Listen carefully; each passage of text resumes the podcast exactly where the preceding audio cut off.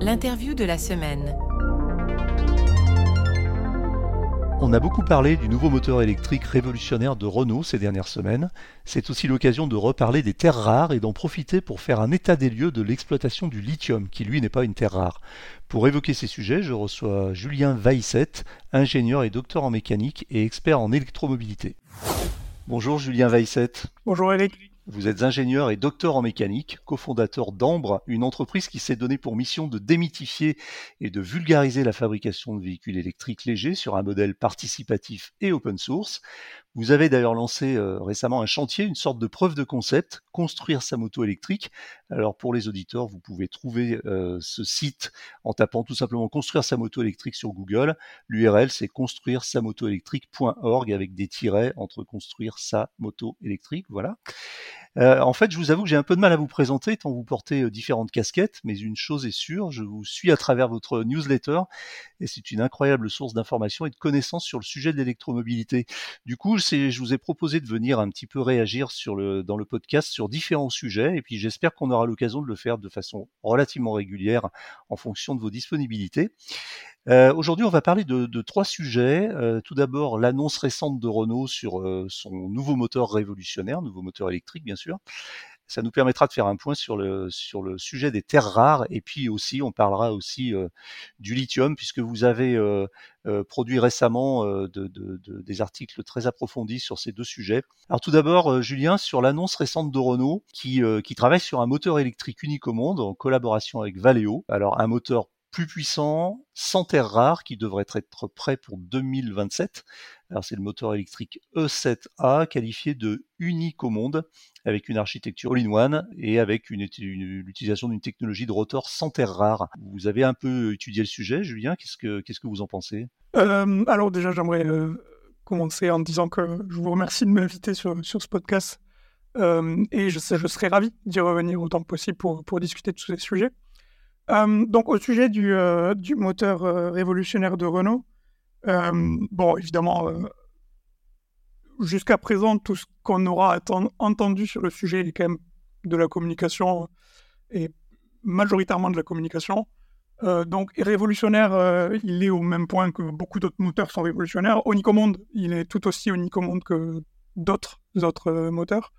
Ce qui est particulièrement marquant chez Renault et qui là peut être considéré comme unique, c'est ce développement des moteurs euh, synchrones à rotor bobiné, comme celui qui était installé sur, euh, sur la Zoé depuis, depuis ses débuts, euh, sur la nouvelle Mégane, et qui effectivement sera, ben, ce sera la technologie qui sera utilisée sur ce moteur E7A. E Donc il est pas, il, est, il, existait déjà alors en fait? Il est alors pas directement parce que c'est une, une nouvelle itération et il y a des petites variations, donc on, pourra y revenir dessus, mais la technologie existait déjà, oui. Alors, Renault était le seul à son niveau aussi gros à exploiter cette technologie-là.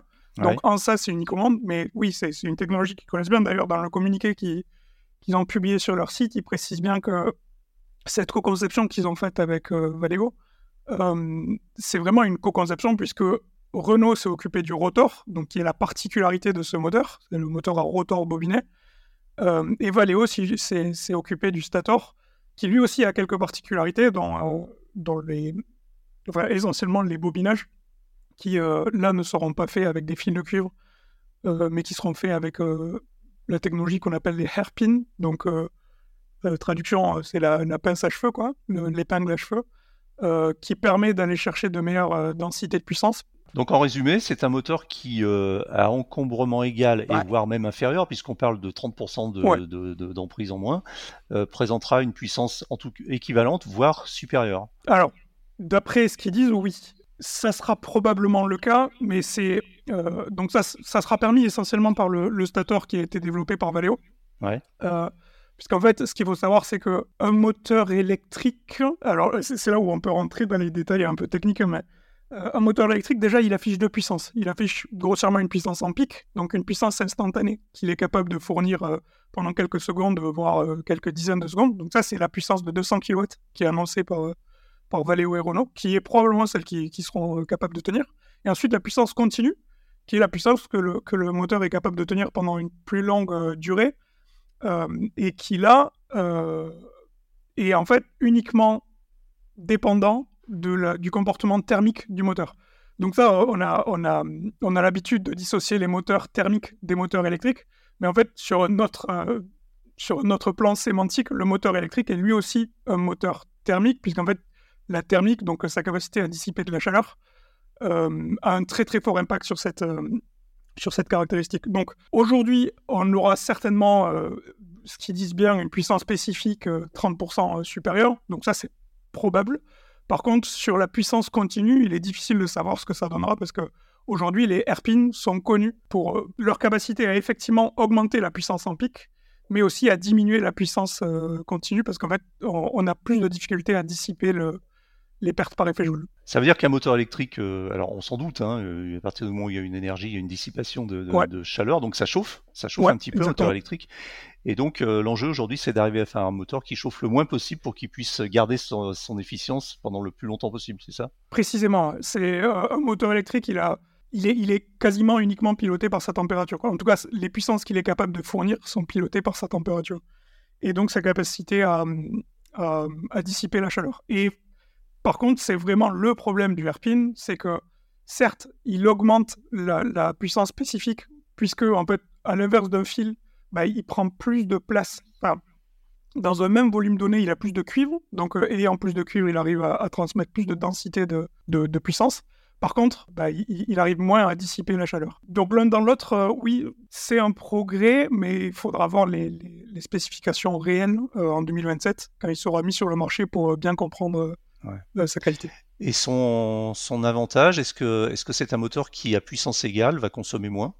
Non, non, non, non. non, ça, non, non, ça va même consommer plus que d'autres moteurs parce que le moteur à rotor bobiné, qui est un superbe moteur, enfin, je suis vraiment un, grand, euh, euh, un grand supporter de, de ce moteur. Euh, c'est quand même le moteur qui a le, sur la plage d'utilisation dynamique d'un véhicule électrique, c'est le moteur qui a le, le moins bon rendement global. Euh, donc ça, effectivement, j'ai vu sur le site de Renault qui disait, euh, je sais plus, euh, je sais plus exactement, mais quelque chose. Enfin, il parlait de consommation, il me semble. bon, ça, ça c'est à vérifier parce que, alors, c'est peut-être mieux que leur version actuelle du, rotor du moteur à rotor bobiné, mais par contre, ça sera jamais aussi bien qu'un moteur à réluctance comme ceux qui sont installés sur, sur les Tesla ou, ou un moteur à induction. Alors ça nous amène justement à ce point, euh, le point euh, entre guillemets environnement, parce que là on parle d'un moteur qui n'utiliserait pas de terres rares. Ouais. Alors déjà on va dissiper une confusion. Les terres rares, c'est, on est bien d'accord, c'est uniquement dans les moteurs et non pas dans les batteries. Exactement. Euh, quand on parle de terres rares dans les, dans les véhicules électriques, en, réalité on parle bon, essentiellement du néodyme. Et le néodyme, c'est la terre rare qui est utilisée dans les aimants permanents, qui permet de, d'avoir des aimants permanents de, de très très haute performance euh, performance, pardon. Hmm. Et donc les aimants permanents qu'on retrouve dans les, euh, dans les rotors des, des, moteurs et, effectivement on retrouve aucune terre rare dans, dans les batteries lithium-ion. Alors c'est vrai que c'est une, une, croyance qui est assez euh, qui a la peau dure. Ouais. J'ai du mal à comprendre pourquoi pourquoi? Alors que euh, la précision a été faite des, milliers de fois euh, par des milliers de personnes, mais voilà, ça continue, ça continue à se Après, euh, forcément, le, niveau de connaissance progresse avec, avec l'extension du marché, donc je pense que c'est une erreur qu'on fera de, de, moins en moins, mais il est bien de le rappeler de temps, en temps. Alors justement, ces terres rares, ça, ça, pose problème parce que, comme vous l'indiquez dans votre newsletter, c'est aussi un enjeu de, quoi, de, de, souveraineté, parce que finalement, alors un enjeu environnemental évidemment parce que quand on dit terres rares, hein, c'est pas, elles sont pas rares en fait. C'est surtout qu'elles sont très difficiles à extraire et, très disséminées et ça pose des problèmes euh, ben, environnementaux et humains euh, quant à l'extraction. Et puis euh, le, sujet aussi que, vous avez pointé, c'est que ça pose aussi des problèmes de souveraineté parce qu'on dépend finalement de territoires qui sont pas les nôtres. Ouais, précisément. C'est vrai que les, terres rares sur ça c'est assez intéressant. Alors le terme de terres rares, en fait, c'est un terme qu'on a hérité du 19e siècle, donc faut pas trop lui lui en tenir rigueur, mais euh, en fait, la terre rare permet d'illustrer la différence entre la ressource et la réserve. La ressource, en gros, ben, c'est toute la, toute la quantité de minerais qu'il y a sous nos pieds euh, disponible dans la terre.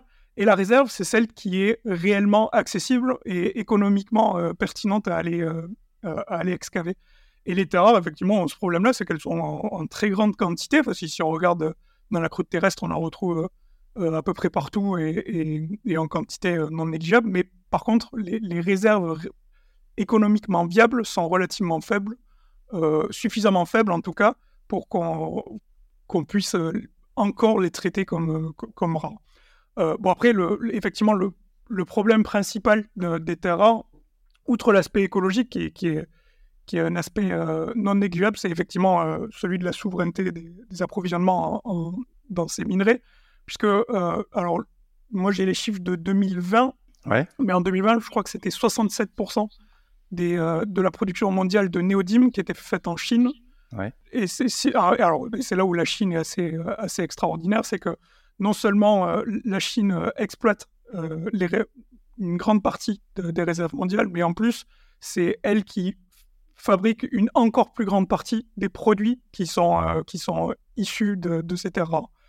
Euh, donc aujourd'hui, l'enjeu, euh, plus qu'écologique, il est, bah, ouais, il est, il est, il est de souveraineté sur ces minerais critiques. Alors, en fait, c'est relativement complexe le problème des terres rares, puisqu'elles sont parfaitement nécessaires dans de nombreux usages. Bah, on peut prendre l'exemple des IRM, on, sera, on se mettra d'accord sur ça que on a, on a bien envie de continuer euh, d'utiliser des IRM, mais pour les IRM, on a besoin de Terra. En fait, il y a plein d'autres usages comme ça. Euh, et c'est pareil dans, de nombreux moteurs. moi, je considère que il y a des moteurs où on est content d'avoir des Terra parce que c'est des moteurs où on, a besoin de puissance spécifique extraordinaire. Mais dans mmh. les moteurs où euh, on peut se permettre d'être 10, 20, 30, 40 kilos plus lourd qu'une alternative avec des aimants permanents, alors là, on peut essayer, il apparaît pertinent de, de se passer des Terra. En fait, ce que je trouve assez intéressant dans, dans les terreurs, c'est qu'elle pose le problème, enfin, la question de l'usage, euh, de la nécessité de, pousser les performances au maximum. Et, euh, et, par là, euh, je trouve que Renault a pris une, une bonne, une bonne direction avec ce moteur-là. Donc si on arrivait à, d'ici, je sais pas, un horizon 2030-2035 euh, à avoir des moteurs qui se passent complètement de terre rare, ça serait plutôt euh, une bonne nouvelle pour euh, pour les pays qui n'en produisent pas, mais peut-être aussi pour les produits, les pays qui en produisent, parce que ça supposerait qu'on arrête de de, de, de, détruire et de, et de piller leur sol. Ouais, c'est ça. Et effectivement, il y a cet enjeu. Enfin, je pose souvent la question de si si on découvrait euh, une mine, une, comment dire, un gisement de, de néodyme, euh, je sais pas, dans, dans le Sidobre euh, du Natal, enfin de là d'où je viens, dans le Tarn, voilà, dans la montagne Nord, est-ce qu'on accepterait de, de, trouver le paysage avec ces gigantesques mines? Mmh. Les preuves que non. donc, quoi qu'il en soit, effectivement, autant que faire se peut, il apparaît pertinent de, de limiter l'excavation de ces ressources. Mais par contre, mmh. je, je, me permets quand même de, de, revenir sur ce que vous avez dit. Euh, vous avez dit si on arrive à produire des, moteurs sans terre, ben, en fait, on en fait depuis bien longtemps. Et d'ailleurs, euh, Tesla en fait toujours avec leur moteur à induction. Euh, ben, Renault est un bon exemple. Il y a, y a, quand même pas mal de constructeurs qui ont exploité le, des technologies de moteur sans, sans aimant permanent. Donc c'est parfaitement possible. En fait, c'est un choix. C'est faux. D'accord. C'est un problème de compromis et, et quelquefois ça peut être rationnel tout comme parfaitement irrationnel. Euh, d'ailleurs, euh, alors je ne sais pas si vous avez le, ratio, mais je me posais la question, dans un moteur, disons un moteur électrique de voiture, je ne sais pas, ça pèse quoi, 90 kg à peu près, entre 90 et enfin entre 70 et 90 kg. Oui, donc ça tourne d'idée. Quel est le poids des terres rares? Oh, c'est rien du tout. C'est vrai. Oui, c'est quelques centaines de grammes. J'avais fait le calcul sur euh, sur, bah, sur, sur notre blog et et j'avais en fait c'est aussi le problème des terres rares, c'est qu'en réalité, si on regarde uniquement l'impact euh, climatique, donc les émissions de gaz à effet de serre, on utilise si peu de terres rares qu'en fait les terres rares sont négligeables euh, sur les émissions de gaz à effet de serre. C'est pour ça que c'est un sujet environnemental, mais contrairement à beaucoup d'autres sujets environnementaux, c'est pas un sujet climatique, c'est plutôt un sujet de, contamination des eaux, de, de, déplétion des ressources, de quoi d'acidification des océans, enfin plein de choses euh, qui sont en dehors du CO2 qui aujourd'hui est effectivement le maître étalon de, beaucoup de politiques euh, écologiques. C'est extrêmement faible et c'est aussi, enfin, c'est aussi ça la beauté des aimants permanents euh, en, néodyme, c'est que dans une masse extrêmement faible, on, arrive à, assembler une quantité extraordinaire d'intensité magnétique. Ça nous amène sur le, sur le troisième sujet sur lequel je voulais discuter un petit peu avec vous, euh, c'est le lithium. Alors Pourquoi? Parce que vous avez aussi publié un, très grand article très creusé sur le, sans mauvais jeu de mots, sur le sujet. Et, et du coup, j'aimerais qu'on fasse un peu le point parce que vous avez un point de vue que j'ai trouvé intéressant. C'est pareil, c'est de dire que finalement, si on continue à fabriquer, fabriquer trop de voitures avec des trop grosses batteries, ça va poser un problème non pas écologique, un petit peu comme ce que vous venez de dire sur les terres rares, mais tout simplement de pérennité d'approvisionnement. Ça veut dire que si on fait trop de voitures avec des trop grosses batteries, on n'aura plus de lithium pour, euh, pour, les, pour mettre dans les batteries. Enfin, en schématisant, c'est un peu ça Ouais, ouais, c'est alors effectivement, en, poussant les curseurs du, raisonnement, c'est ça, c'est le point que je voulais prouver, c'est euh, aujourd'hui, grossièrement, il y a à peu près euh, un milliard de voitures dans le monde. Et quoi qu'il en soit, donc la plupart c'est des voitures thermiques, hein, l'écrasante majorité. Et ces voitures, il va falloir les remplacer. Euh, et aujourd'hui, le chemin qu'on prend, euh, manifestement, c'est euh, un remplacement par des voitures équivalentes d'un poids supérieur, puisque avec des batteries assez conséquentes. Et je me suis juste amusé à faire le calcul à partir des réserves en lithium actuelles. Donc, c'était les réserves de 2022. Alors, c'est le problème des réserves, c'est que les réserves, à l'inverse des ressources, évoluent. La ressource ne bouge pas, à moins qu'on découvre de, euh, des gisements, mais la réserve, en revanche, euh, peut évoluer, parce que selon les technologies euh, qui, qui, sont à notre disposition, on peut augmenter notre capacité à aller, aller, chercher des ressources dans le sol. Mais en utilisant, en allant chercher la réserve, en, en, admettant que la réserve actuelle ne, ne bougera pas, j'ai juste fait un petit calcul, une petite expérience, une petite, une petite expérience de, de, pensée, en se disant, bah, si dès demain, toutes les voitures qui étaient vendues dans le monde, donc je ne sais plus exactement quel est le chiffre, mais c'est quelque chose comme 67 millions, je crois, ou 70, 90 millions, je sais plus exactement. 80 millions, ouais, Voilà, quelque chose comme ça, voilà, c'est presque 100 millions de voitures hein. tous les ans. Si dès demain, toutes ces voitures étaient 100% euh, euh, électriques et qu'elles utilisaient euh, la taille de batterie qui est aujourd'hui le, le, Graal de tous les fabricants de voitures, qui est une taille de batterie d'environ 100 kWh, euh, ben, en fait, d'ici 2035, on aurait divisé par deux déjà les réserves en lithium sur la planète, rien qu'avec les voitures. Mmh, Donc, mmh. c'est une expérience de pensée. Évidemment, euh, c'est totalement aberrant parce que bien avant, euh, on, aurait une tension sur les approvisionnements. Et d'ailleurs, il est absolument aberrant d'imaginer que toutes les voitures pourraient être vendues avec une capacité de 100 kWh. Mais c'est juste pour montrer que, il me semble en tout cas que quand on est l'industrie automobile, on doit toujours faire l'exercice de un peu de l'impératif catégorique kantien de se dire, OK, ben, euh, est-ce que cette voiture-là, euh, si tout le monde l'utilisait, euh, je ne le regretterais pas, quoi. Mmh, mmh. Est-ce que est-ce que c'est réellement tenable? Est-ce que systémiquement, on n'arriverait pas à un problème?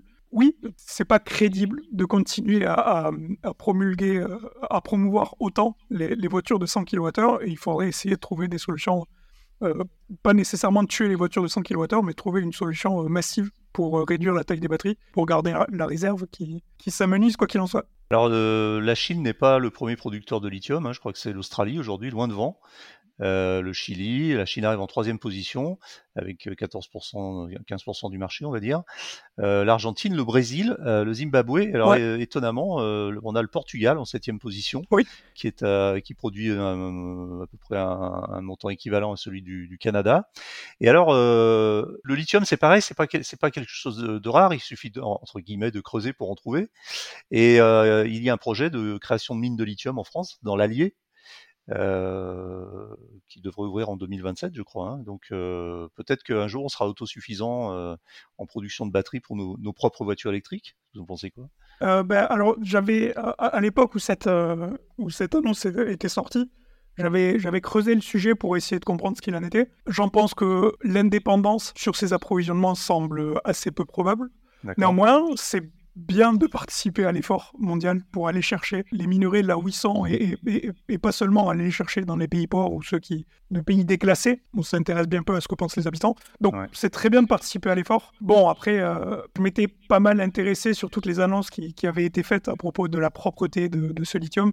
Bon, là aussi, on était sur de la communication et d'ailleurs, euh, on n'en parle plus beaucoup aujourd'hui. Donc, comme tout, il faudra voir le résultat, il faudra voir, le, l'exécution qui aura été faite en fonction, enfin, à la suite des promesses. Euh, moi, je suis favorable à, participer à cet effort-là.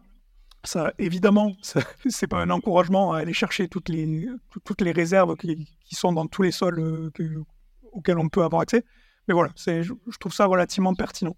moi, j'aimerais revenir sur ce que vous, ce que vous avez dit euh, précédemment à, propos de, des réserves de lithium qui sont effectivement relativement bien partagées dans le monde. Mais ce qui est aujourd'hui assez intéressant, c'est qu'elles sont effectivement dispersées dans le monde, mais le problème actuel, c'est beaucoup plus sur la production, l'utilisation du, lithium qui a été extrait de terre.